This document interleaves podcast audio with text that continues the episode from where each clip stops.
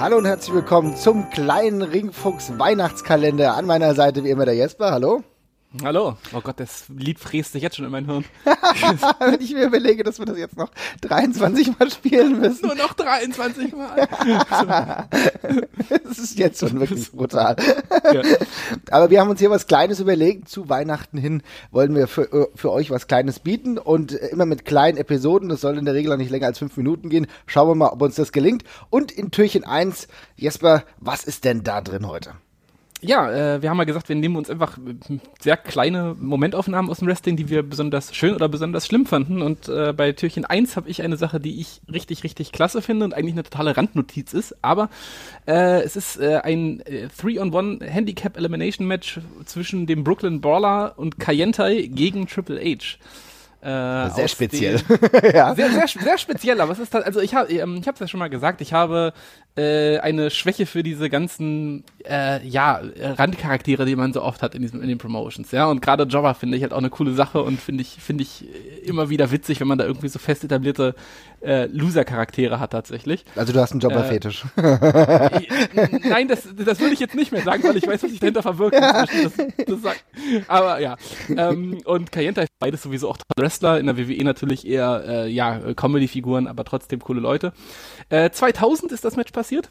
Mhm. Äh, Triple H natürlich mit auf dem, äh, ja, der Höhepunkt seiner Karriere will ich jetzt nicht sagen, aber zumindest auf dem, auf dem ersten Peak kann man, glaube ich, sagen, ja. Mhm. Also schon voll etablierter äh, Main-Eventer, der da halt diese drei äh, Pappkameraden vorgesetzt bekommt und auch von Anfang an halt die drei, äh, ja, äh, nicht wie äh, gleichwertige Wrestler behandelt. Ähm, aber mir gefällt der Anfang dieses Matches einfach schon so wahnsinnig gut, wo sich die drei auf ihn stürzen und es tatsächlich erstmal schaffen, Triple H ein bisschen in Schach zu halten. Das ist dir ja auch angesehen.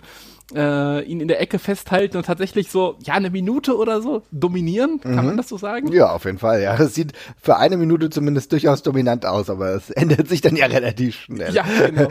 äh, genau, das ändert sich nämlich sehr schnell und dann, äh, äh, ja, geht für das Team einiges nacheinander schief und Triple H übernimmt komplette Initiative und äh, dezimiert die Jungs ganz schön heftig. Also ähm, was, was das Schöne an dem Match ist, jeder kriegt seinen Kram rein. Ähm, sie, sogar Kayentai kann so kurz ein bisschen das Moveset zeigen, auch wenn mhm. es äh, fast alles schief geht.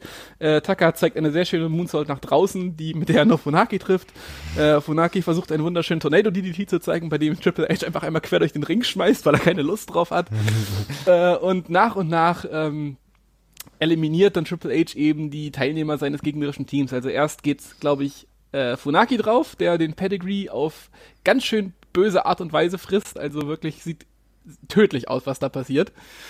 Äh, danach kommt Taka. Es sieht nicht besser aus, also er nimmt den auch sehr, sehr ungeschützt. Es sind auf jeden Fall mit die zwei stärksten Pedigrees, die ich immer im Kopf habe, wenn ich an den Move denke. Auf jeden Fall sieht richtig, richtig brutal aus. Also wenn du jemanden ja. fragst, der äh, sagt, das war ein Pedigree, der tut wirklich genauso weh oder kann genauso weh tun, dann ist es das ganz klar. Mhm. Absolut. Also Beine wirklich hoch in der Luft, Kopf geht als erstes runter, sieht ganz schön übel aus. Triple H sieht aus wie ein richtiges Monster in dem Match einfach die ganze Zeit. Also ist auch physisch in einer un unglaublich krassen Verfassung.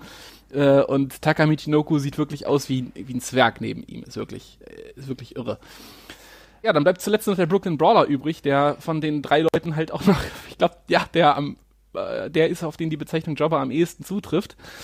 Der kommt auch sogar noch kurz ins Match, äh, schafft Triple H nochmal ein Schnippchen zu schlagen, aber dann übernimmt der große Main Event doch wieder die Kontrolle und will ihm den Pedigree verpassen. Aber ja, dann passiert was Besonderes. Das kannst du gerne noch mal kurz sagen. Ja, dann gibt's einen Run-In und zwar von dem aktuellen Fädengegner von Triple H, Chris Jericho, kommt rein, verpasst Triple H erstmal ein Bulldog und dann geht's weiter mit dem Lion Salt. Und was dann passiert, das hätte man wahrscheinlich davor nicht gedacht und zwar der Brooklyn Brawler besiegt Triple H.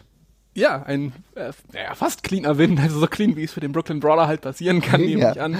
Aber Riesenüberraschung, das Publikum feiert es auch komplett ab in der Halle. Es ist halt auch wirklich, also rein theoretisch ja wirklich die Person vom, vom, von der Rangliste, der, die am niedrigsten gesetzt ist, von der man dann überhaupt einen Pin fressen kann. Mhm.